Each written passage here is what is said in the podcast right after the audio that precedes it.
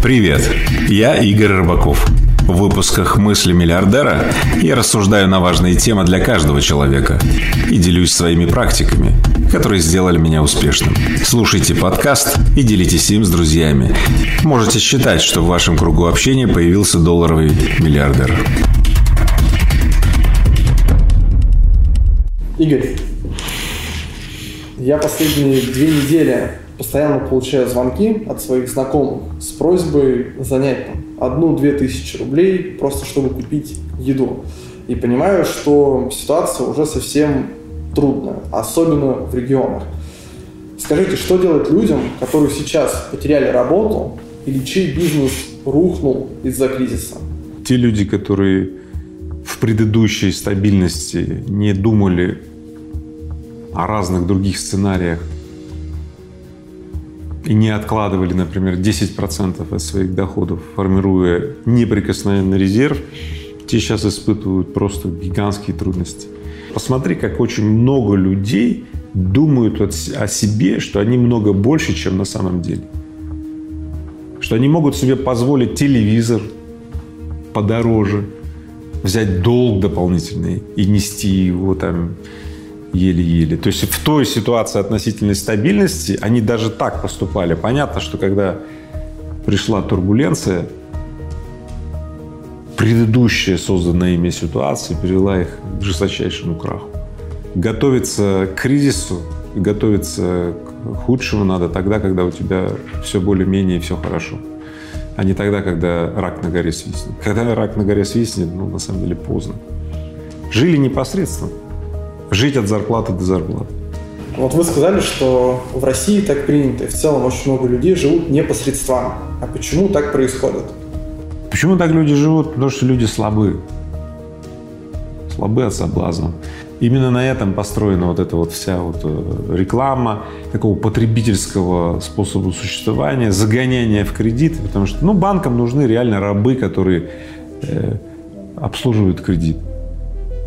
Ну, это рабы, которые постоянно приносят банкам денежку от своего дохода. Я тебе говорю 10% откладывать в твой резервный фонд. А ты куда отправляешь 10%? На оплату кредитов банка. Банк, у которого ты взял деньги, он забирает твои 10% от твоего дохода, который я тебе наказал складывать в свой резервный фонд. Почему ты так сделал? Потому что ты хотел купить телевизор большего размера или машину большего размера или что-то такое. Ты хотел сейчас пожить, а заплатил за это своим будущим. И это только первый шаг. Когда ты вместо того, чтобы формировать себе фонд непредвиденных ситуаций, ты отдаешь 10% банку. А что сейчас произошло? А сейчас ты потерял работу, ты не можешь оплачивать банку кредит, и что? И банк забрал у тебя эту машину, квартиру и так далее. Ты все потерял. Кстати, есть э, прекрасный эксперимент э, значит, про зефирки. Он так и называется, зефирочный тест. Э, детей сажают и говорят им, если ты полчаса вот эту зефирку не скушаешь, мы тебе дадим еще одну, скушаешь потом две. Ну и казалось бы, да, ну, разумно, да, подождать полчасика, вытерпеть, тебе две, ну, ну, э, но когда взрослые уходят, камера снимает, значит, этих ребятишек, и, ну, короче, через одну, две, три минуты большинство скушают эту зефирку. Вот, а потом, когда через 15-20 лет замеряли, что случилось с этими детьми, да, типа оказывается, что те дети, которые имели, ну, все-таки терпение задержку включить и полчаса подождать, у них по жизни лучше все получалось. Он показывает, что в нашей голове существует так называемая ну, область, что ли, коры головного мозга, которая отвечает за задержку. То есть наша способность задерживать что-либо, а то вот все говорят про силу воли, включи силу воли, чувак. Да нет никакой силы воли. Ни у кого нет, подчеркиваю. Вообще ни у кого нет. А участок коры головного мозга, который отвечает за задержку, есть. Очень многие студенты занимались бизнесом у нас в общаге на физтехе.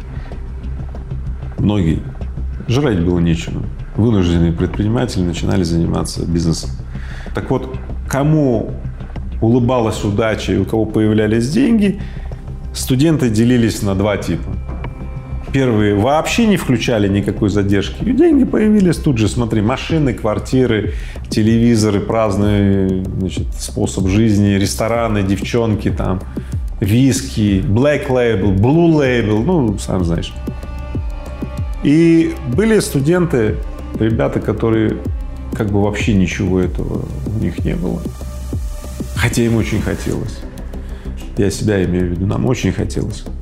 Какая-то часть головы отправляла все наши ну, там, деньги, усилия, фокус внимания, концентрации на новое производство построить, новую линию, новую технологию, увеличить э, географическое покрытие бизнеса и так далее. Задержку следует тренировать. Как тренировать? Отказывать себе в том, что тебе очень хочется. Хочется телевизор побольше, перехочется, блин. Хочется машину, переходь, тренируй задержку. То есть на самом деле жить посредством это означает отключить от себя то, что тебя может э, вывести ну, вот состояние ловушки. Такие проводники в ловушку банки э, и все, кто пропагандирует вот этот вот житье э, потребительском, так сказать, угаре. Несколько моментов элементарной финансовой грамотности. Смотри. Какой бы ни был у тебя доход, 10% от этого дохода следует откладывать на непредсказуемые, непредвиденные события. Второе. Следует жить посредством. Не следует брать сейчас, чтобы отдавать потом. Это касательно и ипотечных кредитов, это касательно потребительских кредитов, это касательно займов у микрофинансовых организаций – и это второй урок, на который я обращаю внимание. Не следует жить взаймы. Слишком дорогая плата. Ну и третий момент. Дело в том, что э, всегда есть больше, что уготовано человеку, и соглашательство на то, чтобы довольствоваться меньшим, это третий урок, на который я обратил внимание. Каждый человек может больше зарабатывать в два раза, в три и даже в десять. И в тот момент, когда у человека все стабильно, типа стабильно, он должен, должен, прям я настаиваю, должен думать о том, как зарабатывать больше. Если твои доходы со временем не повышаются, ты обязан найти способ поменять работу, дело, бизнес, окружение – это очень мощный индикатор финансовой грамотности. Доходы либо растут, либо ты деградируешь. Ну сколько эти доходы должны расти? В какой период? Есть очень простой индикатор роста доходов, э, на который можно ориентироваться. В каждой стране, в каждом обществе есть показатель, ну, условно говоря, инфляции цен. Твои доходы должны расти где-то примерно с, э, со скоростью в два раза превышающей инфляцию минимум. Ну, максимума нет, максимум может быть любой, но минимум опережение инфляции в два раза. Если ты поставил себе индикатор, что на 10% должны вырастать твои доходы в год, то за 10 лет в два с половиной раза вырастут твои доходы. Есть люди, которые годами живут в состоянии, когда они довольствуются, например, зарплатой 15 тысяч, 20. Потом они к этому привыкают. И дальше они из этой ловушки выбраться не могут. И, внимание, что они в этот момент думают? Они думают, что работы нет, никто не платит. Опасно покидать работу за 15-20 тысяч, которые сейчас есть, иначе другую не найдешь. Они убеждают себя и ищут тысячи доказательств среди себе подобных, что это так. Но дело в том, что их окружают в этот момент люди, ну, действительно, те, которые соглашаются работать на 15-20 тысяч, среди них есть поверие, что другой работы нет – то есть они занимаются самоубеждением, они занимаются саморазнесением шаблонов, они ищут доказательства, они находят эти доказательства, в результате изолируют себя от мира тех рабочих мест, где 30 тысяч, 40, 50 и больше.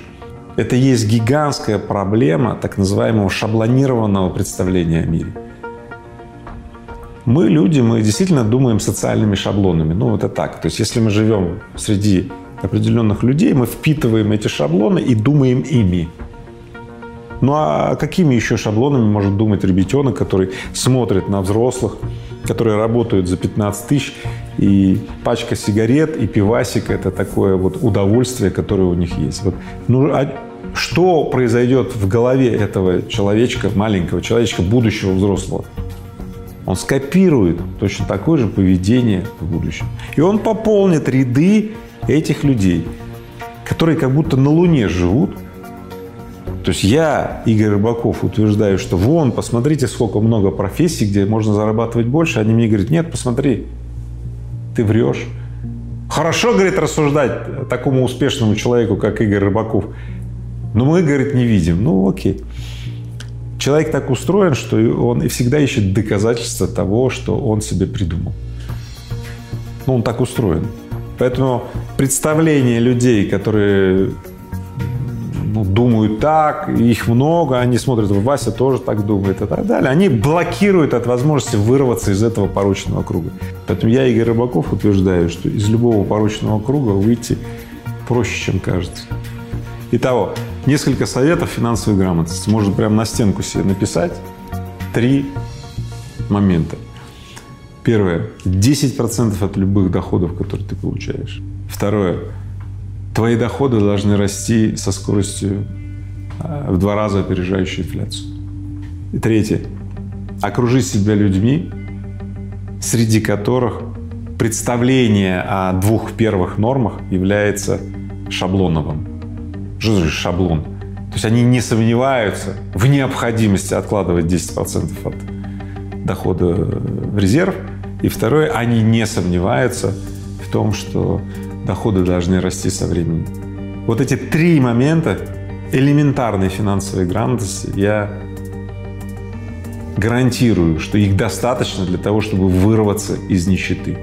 Игорь, этот совет очень хороший. Я думаю, многие прислушаются обязательно. Но что людям делать сейчас? Они уже остались без денег, многие без работы и не понимают, как действовать в этой непредсказуемости.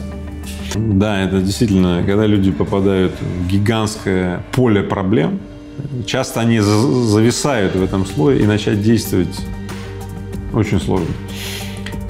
Но в этом и есть все лекарство. Начать действовать как только ты сделал первый шаг, ты начинаешь э, входить в состояние потока. И дальше шаг за шаг, шаг цепляется за шаг. Приведу пример. У нас был дикий кризис в компании Технониколь. 2008 год, помнишь, э, кризис был. Банки отозвали резко кредиты. Они не должны были делать это по договору. Ну, они сделали, знаешь, говорят, приходите в суд, потом разберетесь. Ну, как у нас в России, знаешь, на каждом шагу такая вот история. Ну, хорошо. Сперва мы повозмущались, что у нас в России такая история. Ну, ну и чего? Умирать? Врагу не сдается наш гордый варяг. Э, мы были в той самой панике. Э, мы просто зависли от несправедливости мира, от э, того, что компания, которую ты строил там 15 лет, она сейчас утонет. Ты знаешь, компания тонула дальше компания не была способна вообще что-либо делать, потому что вот мы, как руководители, мы были вот в этом состоянии. Мы были в этом э, зависе два с половиной месяца. Это невероятное время для такой огромной компании Техноникуль. За эти два с половиной месяца наши менеджеры, они продолжали действовать так, как действовали всегда, когда было стабильно это приводило к тому, чтобы компания погибала. Через два с половиной месяца мы собрались с моим партнером. Я говорю, Сергей, если мы сейчас не начнем действовать, нам пиздец. Ну, просто вот. Мы, мы просто умрем. И мы начали действовать. Мы ввели ручное управление в компании. Мы убрали э, институциональность. Мы применили автократический режим. Мы мы приказали, что делать менеджерам. Мы сами стали делать ну, ну, как те вещи, которые никогда не делали. Мы изобрели новый ритм, новые процедуры, которые, ну, судя по тому, что я сейчас здесь сижу, которые оказались более актуальными. Да? Мы, мы не умерли. Более того, Мы резко усилились после того кризиса, потому что мы приказали себе выжить. Мы резко сократили затраты компании на всех участках. Склады, производственные процессы, люди. Оказалось, у нас огромное количество лишних э, процессов в компании. Мы стали заниматься вопросами эффективности и производительности труда, а не вопросами Э, экспансии, э, расширения, захвата и так далее. Оказывается, мы не уделяли достаточно времени повышению эффективности компании. Потом мы столкнулись с тем, что наша личная эффективность недостаточно хороша. Мы взяли тренинги и в отношении себя ну, сделали очень мощные трансформации. Это и привело к тому, что я сейчас здесь сижу, и компания с тех пор выросла в три раза. И теперь, в момент э, вот этого кризиса, который сейчас есть, компания Технониколь не испытывает больших сложностей, ей тяжело, но она в полной боевой готовности. И это все благодаря тому кризису. Если ты попал в полный ноль или в такую вот ситуацию, вот набор простых действий. Сидишь без работы, найди работу, даже пускай с неустраивающим себя ценником. Найди работу. Второе.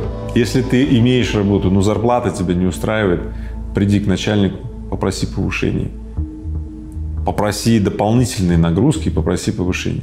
Если он не даст, смени работу, найди работу с большим э, чеком. Если ты предприниматель и бизнесмен, и твои заказчики или клиенты сейчас не платят – Спроси заказчиков, клиентов, что им еще нужно, перемени свою бизнес-модель. Настройся. Если точно нет никаких перспектив, бросай все это дело, э, иди в другую нишу. Игорь, вы сказали про то, что люди сейчас прокрастинируют, потеряли работу, не понимают, что делать, но на самом-то деле ситуация трудная, и люди просто не могут собраться силами и сделать вот этот первый шаг, про который вы говорите. Где все-таки находить силы, силу воли для того, чтобы эти шаги совершать. Мы очень часто э, настолько сильно себя критикуем. Э, самокритика у нас это, можно сказать, основной такой элемент. Вот это критическое мышление, вот эта вся вот эта вот херня, которой нас учат в школе. Да? И взрослые это дело повторяют, как попугаи. Дело в том, что самокритика и критическое мышление – это, конечно, хорошая штука. Но она настолько усиливает вот это состояние полного аута в момент, когда ты в панике, ну, просто тебя приплюснувает. Вот. Поэтому на самом деле э, в этот момент уместно использовать совершенно другой подход. Сам похвала. Если ты сам начинаешь себя хвалить за что-либо, слушай, за то, что ты посуду помыл, за то, что ты кровать заправил, за то, что там э, ты подтянулся 10 раз на турнике, а раньше подтягивался 0 или 2 раза, 10. Если ты начинаешь себя хвалить, то другие люди, когда это увидят, они могут подумать, эй, этот чувак себя хвалит, дай-ка я его тоже похвалю. И вот уже второй человек присоединился. А когда второй присоединяется, срабатывает интересное ощущение. Да? Социальное признание. Понимаешь, как отличается состояние от э, давлеющей самокритики, самоедства, досадования и так далее, или расширяющее самопохвала или признание других людей. Это принципиальные две вещи. В одном состоянии ты сжимаешься, и ты не можешь ничего, в другом состоянии ты вдруг можешь то, что даже не проверял, что ты можешь. Есть люди, которые в этот момент вспоминают, что расширяющего произошло за день. Да? Какая разница будет между этими людьми? Одним людям будет способствовать удача, другие люди будут дальше погрязать в болото собственного такого самосъедания. То есть на самом деле проактивная позиция сейчас более выгодная, чем позиция ожидания. Застывание, замирание, когда мы встречаем какую-то опасность, делает нас очень уязвимой жертвой. Ну, все, вот она стоит, бери, заходи, кто хочешь, бери, кто хочешь. Поэтому проактивная позиция – это самое главное сейчас. Давай сделаем эксперимент. 30 дней ты будешь каждый вечер по прошествии дня вспоминать, что хорошего, что позитивного, что расширяющего случилось за день, и благодарить себя, что ты смог это сделать. 30 дней. Дальше с утра, когда ты встаешь, ты вспоминаешь, о чем ты э, думал вечером, делаешь э, 100 приседаний, поджиманий, берпи и так далее, то есть ну, делаешь вот такую вот физическую нагрузку. И так 30 дней. А потом ты мне пишешь сюда вот в комментарии, что ты чувствовал все это время, что с тобой произошло за этот месяц. Да, и особо мне будет интересно знать, э, какие э, изменения произошли в твоей жизни. Вот. Поэтому давайте, ребята, значит, э, я приглашаю каждого из вас, пишите свои истории. Лучшие истории я, в общем-то, опубликую озвучу здесь на канале Игоря Рыбакова.